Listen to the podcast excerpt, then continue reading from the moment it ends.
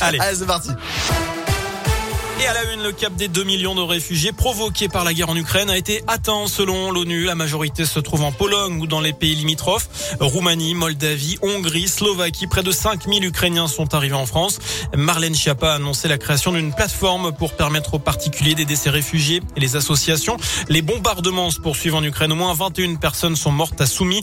C'est une ville du nord-est du pays. Le président Volodymyr Zelensky dénonce de son côté les promesses non tenues des Occidentaux pour protéger l'Ukraine. Il réclame toujours des avions pour, je cite, sécuriser le ciel ukrainien des assassins russes. Conséquence de ce conflit, les prix des matières premières et des énergies flambent. Le litre de gazole a augmenté de 14 centimes en une semaine en France, 7 centimes pour le samplon. Emmanuel Macron promet des aides dans le plan de résilience que prépare le gouvernement. Dans l'actu de ce 8 mars, la journée internationale de lutte pour le droit des femmes, de nombreuses manifs sont organisées partout dans la région. C'est pour dénoncer les inégalités entre les femmes et les hommes et pour dire stop aux violences sexistes et sexuelles.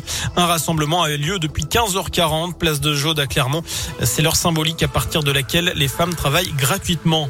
Et en cette journée spéciale Bad Buzz dans la région pour la police du Puy-de-Dôme, elle a publié un tweet pour rendre hommage, je cite, aux hommes sans qui rien n'aurait été possible. Jean Jaurès, Jules Ferry, Charles de Gaulle, ça n'est pas très bien passé. Le tweet a depuis été retiré. Dans le reste de l'actu, Emmanuel Macron ne participera à aucun débat avant le premier tour de la présidentielle. Il a expliqué qu'aucun président en fonction ne l'avait fait avant lui. Alors est-ce que vous comprenez ce choix? C'est la question du jour sur radioscoop.com. Vous avez jusqu'à 19h pour répondre sur notre site internet. En tout cas, chez les républicains, on y croit dur comme fer malgré les sondages. Chamboulé par la guerre en Ukraine, la campagne présidentielle ne démarre pas en France. Le premier tour, c'est pourtant dans un mois et deux jours. Emmanuel Macron reste largement en tête. Dernier sondage, alors que Marine Le Pen creuse l'écart sur Éric Zemmour et Valérie Pécresse. La candidate Les Républicains n'étant créditée que de 12% des intentions de vote.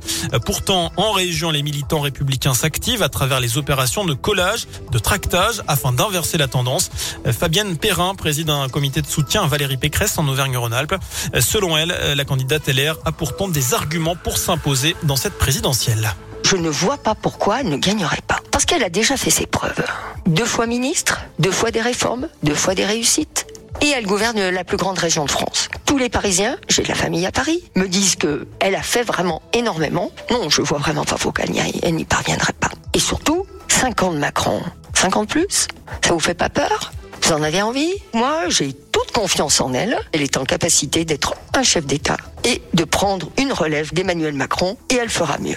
Voilà, le premier tour de la présidentielle, c'est le 10 avril. Prochain, on termine avec un mot de, de sport, du foot. Deux matchs ce soir en huitième de finale, retour de la Ligue des Champions. Liverpool, Inter Milan, Bayern Munich, Salzbourg. Et puis on n'oublie pas non plus le Paris Saint-Germain qui joue demain face au Real Madrid. Voilà pour l'essentiel de l'actu. Excellente fin de journée.